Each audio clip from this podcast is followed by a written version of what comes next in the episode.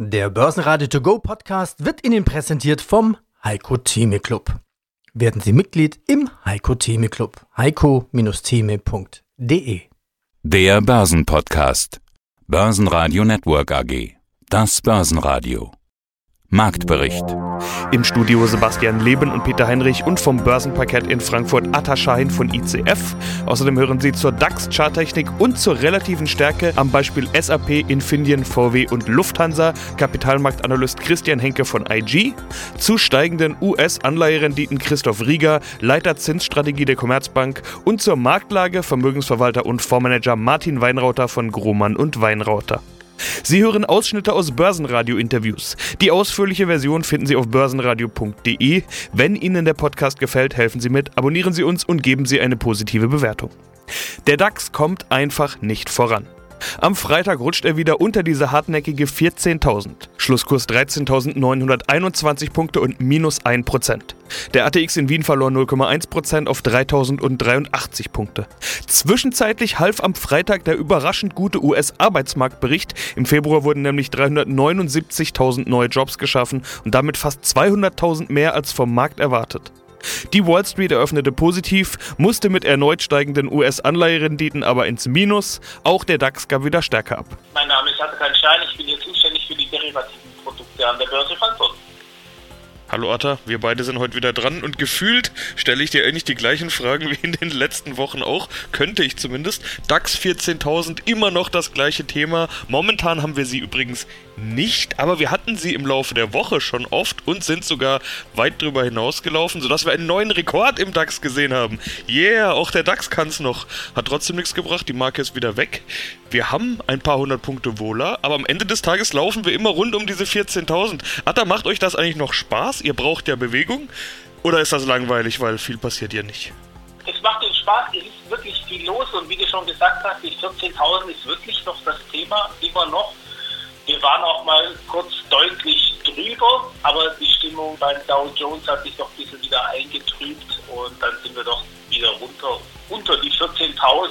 Thema ist immer noch da. Die runde Marke schaffen wir nicht, wir können sie nicht deutlich übertreffen. Aber fallen tun wir auch nicht, aber insgesamt ist hier viel los. Das Öl zieht an, die Gold, Silber sind schwach, da ist richtig was los. Die meisten Anleger schauen ja auf den DAX. In der Tat, im Grunde auch das gleiche Thema, was wir auch vor ein, zwei Wochen hatten.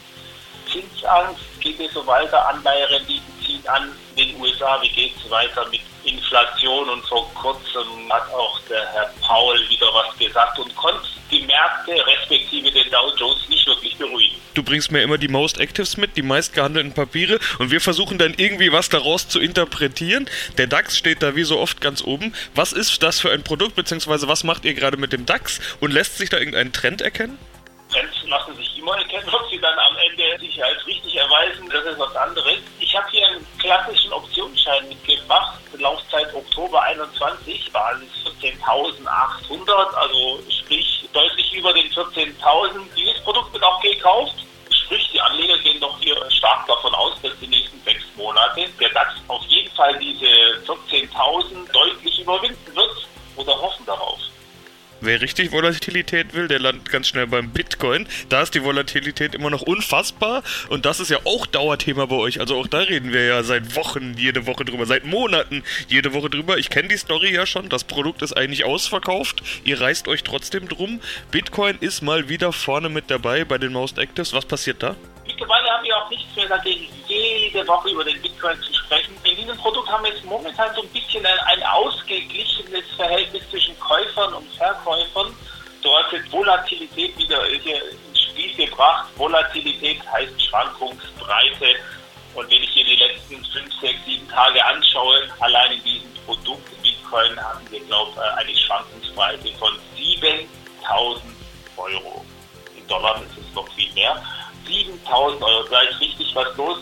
Im Produkt habe ich gerade gesagt, ist es etwas ausgeglichen zwischen Käufern und Verkäufern. Tendenziell wird dieses Produkt aber immer noch gesucht und man glaubt noch an den Bitcoin. Guten Tag, mein Name ist Christian Henke. Ich bin Senior Market Analyst bei IG in Frankfurt. Jetzt hatten wir in dieser Woche einen neuen Rekord im DAX. Darf man es denn eigentlich Rekord nennen oder sollte man es Allzeithoch nennen? Wie wichtig ist es eigentlich, den Schlusskurs zu beachten? Naja, ich würde es jetzt eher sagen, Allzeithoch auf Probe.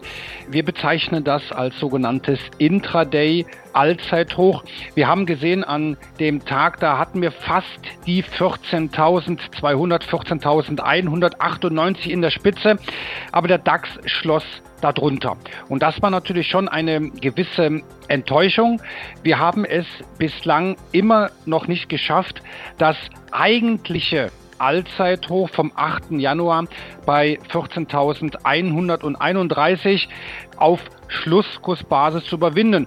Und darum ist es in der technischen Analyse so wichtig, immer die Schlusskurse zu beachten.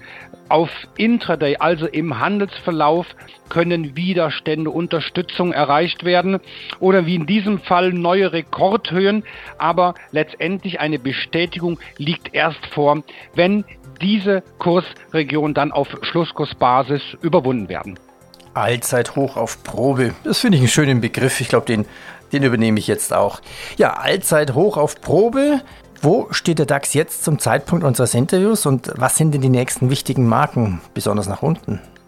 Ja, was natürlich in den letzten Tagen, aber auch in den letzten Wochen auffällt, wir pendeln um die 14.000 Punkte Marke. So, und darüber, glaube ich, haben wir schon mal miteinander gesprochen. Gerade bei solchen runden Zahlen, bei solchen psychologischen Marken, da sieht man wunderbar, wie Angebot und Nachfrage aufeinander prallen, wo Bullen und Bären sich um solche Kursregionen streiten. Und das ist letztendlich auch eine entscheidende Weiche, kann man sagen. In der Vergangenheit war das so, das jüngste Beispiel war die 13.000 Punkte Marke. Die ist auch nicht sofort gefallen. Es hat auch eine gewisse Zeit gebraucht. Mal lagen wir drüber, mal lagen wir wieder darunter. Also auch hier ist erstmal auch weiterhin zu erwarten, dass wir die 14.000 nicht aus den Augen verlieren. Und wir haben ja auch gesehen, jetzt kommt nicht mehr die Pandemie als Belastungsfaktor auf uns zu, die ist so ein bisschen verdrängt worden durch Inflationssorgen und die Angst, dass die Zinsen in den Vereinigten Staaten, sprich die Renditen steigen. Und das ist natürlich die aktuelle Sorge. Christoph Rieger, ich bin verantwortlich für das Zins- und Credit Research bei der Commerzbank.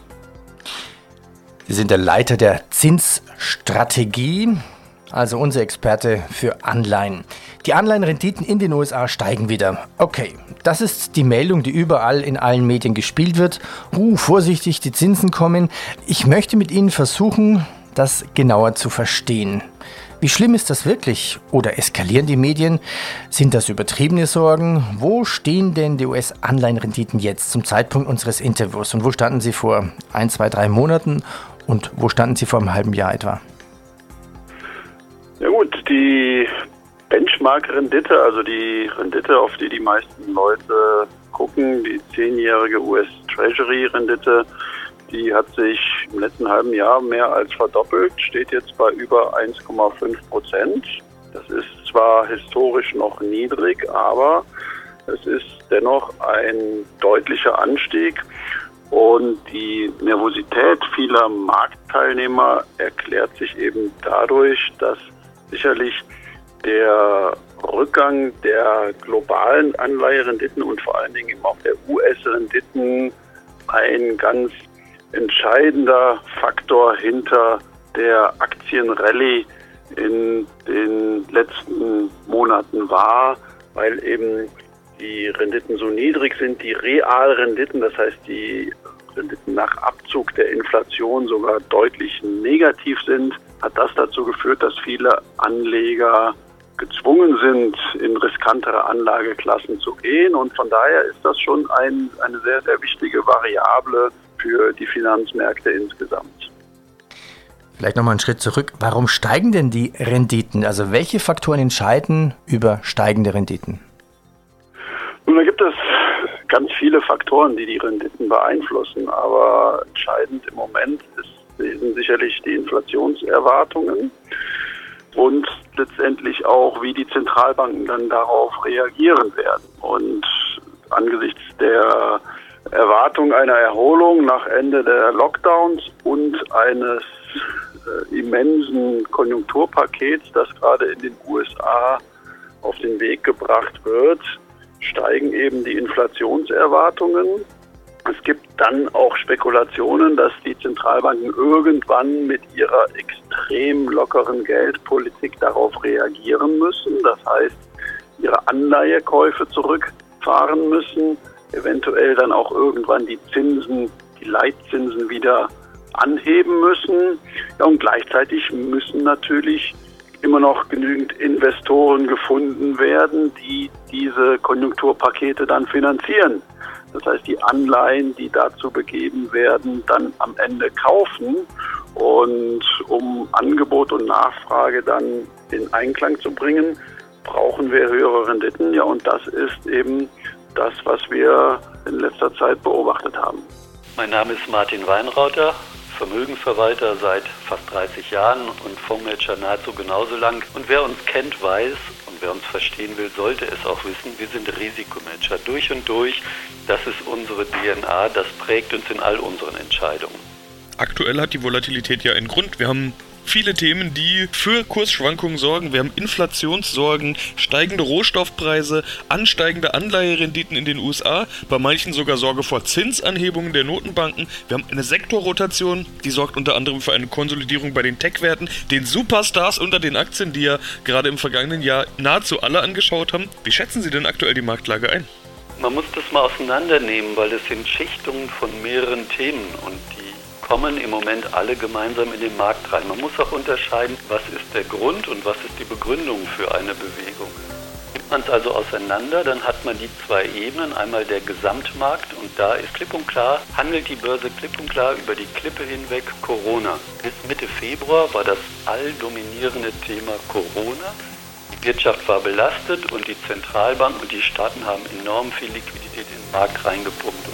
Und Liquidität Flut, die kam, hat halt eben fast alle Schiffe steigen lassen und einige eben ein deutliches bisschen mehr als wir. Jetzt in dem Moment, wo klar wird, dass mit den Impfstoffen Corona kein Thema mehr ist, obwohl es uns im Alltag natürlich noch beschäftigt, aber es ist für die Börse kein Thema mehr, die ein halbes Jahr in die Zukunft reindenkt, jetzt ändert sich auf einmal alles und diese hohe Liquidität, Nachholeffekte im Konsum, die erwartet werden, gerade in Amerika, wo die Verbraucher sehr viel Geld vom Staat bekommen haben, um zu konsumieren und die Wirtschaft wieder anzuschieben. Wecken das große alte Thema Inflation. Das Thema Inflation ticken die Amerikaner völlig anders als die Europäer. Wir Europäer haben andere Sorgen als die Amerikaner, wenn wir das Wort Inflation hören. Und das ist natürlich ein Problem. Und dazu, Sie sagen es zu Recht, kommen Branchenrotation. Ja, wie gehen Sie um mit all diesen Themen? Sie haben sie jetzt beschrieben. Was ändert sich für Sie, beziehungsweise ändert sich was an Ihrer Strategie? Wir sind nie die Prognostiker, dass wir sagen, wir nehmen all das, über das ich jetzt rede, so wahr, dass wir eine Anlageentscheidung daraus machen, weil wir wissen, es gibt immer zwei Seiten in der Argumentation. Schlägt man einfach die Presse auf, hört man sich einfach mal an, was wird gesprochen, hat man wie immer zwei Parteien. Die einen sagen auf der Inflationsseite, hu, das wird richtig schlimm, können eine Inflation bekommen, die vielleicht traben wird, ein interessanter Begriff, oder galoppieren wird. Und die anderen sagen, vergiss es, es sind statistische Effekte, Mehrwertsteuer, Ölpreisanstieg, was jetzt temporär reinkommt. Und wir haben natürlich sehr viel Liquidität im Markt, aber die Umlaufgeschwindigkeit wird sich nicht erhöhen. Und damit werden wir keine entsprechende Inflation bekommen. Das sind die großen Debatten, die Argumente für und wider. Wer es verfolgt, wird es erkennen, sind fast gleichwertig. Und darum sagen wir, wir treffen diese Entscheidung für die Zukunft nicht, wir folgen dem Markt. Wir sind Trendfolger und da sehen wir im Moment, dass sich Börsen nach unten bewegen. Das heißt, auf der Gesamtmarktebene am Montag wird jetzt wieder die nächste Dispositionsrunde bei uns anstehen, dass die Investitionsquoten gesenkt werden können. Nicht markant, aber ein Stück kann es schon nach unten hingehen. Viel spannender im Moment sind die Ebenen darunter, die am Rotieren sind. Das sind die Branchen. Wie viel Tech geht raus? Wie viel Tech geht so weit runter, dass sie ausgetauscht werden? Und auf der anderen Seite aber auch, wie viel Tech wurde runtergedrückt, bleibt im Portfolio und wird in Reallokationen sogar antizyklisch wieder aufgestockt. Das werden wir am Montag mathematisch sehen und umsetzen. Das sind die großen Treiber, die wir haben. Und was kommt neu rein? Wir sehen natürlich seit Januar schon Rohstoffwerte, die auftauchen, Da ist einfach enorme Stärke unterwegs im Markt und auch Nahrungsmittelhersteller. Ein sehr schöner Titel, den die meisten vielleicht gar nicht kennen. United Natural Foods, die wir seit Monaten schon im Portfolio haben, die sich sehr, sehr gut in diesem Bereich entwickelt haben. Stärkste Gewinner im DAX waren VW mit plus 2,3%, Deutsche Bank mit plus 2,1% und RWE mit plus 1,8%. Stärkste Verlierer waren Merck mit minus 2,2%, Adidas mit minus 2,8% und Schlusslicht MTU mit minus 6,2%. Relative Stärke. Wer jetzt in Deutschland bleiben will, wer steht denn noch so auf der interessanten Kaufliste? Als Beispiel, um jetzt nochmal diese Schwäche der Technologieaktien abzurunden, haben wir eine SAP-Aktie, die ja schon eigentlich seit einiger Zeit im Abwärtstrend befindet. Die relative Stärke beträgt hier 0,91, also kleiner 1. Also hier liegt ein Abwärtstrend vor und dann noch deutlich schwächer gegenüber dem DAX. Also das ist ein Wert, der nicht unbedingt auf der Einkaufsliste der Anleger stehen dürfte. Die Infineon-Aktien, die ja vor kurzem sogar noch ein neues Allzeithoch markiert hat, hat jetzt innerhalb von wenigen Tagen rund 10% an Wert verloren, weist zwar immer noch einen hohen relativen äh, Stärkewert auf, der ist aber rückläufig. Jetzt kommen wir aber mal zu den Gewinnern der letzten Tage und der letzten drei, vier Wochen. Die Deutsche Bank hat, steht kurz dafür, äh, davor, ein neues mittelfristiges Kaufsignal zu generieren. Eine Lufthansa beispielsweise oder jetzt speziell die, Auto, die heimischen Automobilwerte, BMW, Daimler, Volkswagen, die sehen charttechnisch momentan sehr gut aus. Jetzt hat der Anleger die Wahl der Qual, ich habe eine BMW, ich habe eine Daimler und ich habe eine Volkswagen-Aktie. Aber ich kann mir nur eine dieser Aktien ins Depot legen. Welche ist es? Und da kommt wieder die relative Stärke als Filter zum Einsatz. Und da kann man zum Beispiel sagen, die BMW hat einen relativen Stärkewert von 1,1, die Daimler von 1,29 und die Volkswagen-Aktie, die so ein bisschen auch von der ähm, Hoffnung profitiert äh, über den beziehungsweise hinsichtlich des äh, eines möglichen Börsengangs von Porsche. Dieser Wert Volkswagen hat einen Wert von 1,30 und da sieht man schon, aha, dass die Sache ist klar. Der Anleger kann in diesem Fall sich die Volkswagen-Aktie ins Depot legen. Börsenradio Network AG Marktbericht Der Börsenradio To Go Podcast wurde Ihnen präsentiert vom Heiko Theme Club. Werden Sie Mitglied im Heiko Theme Club. heiko-theme.de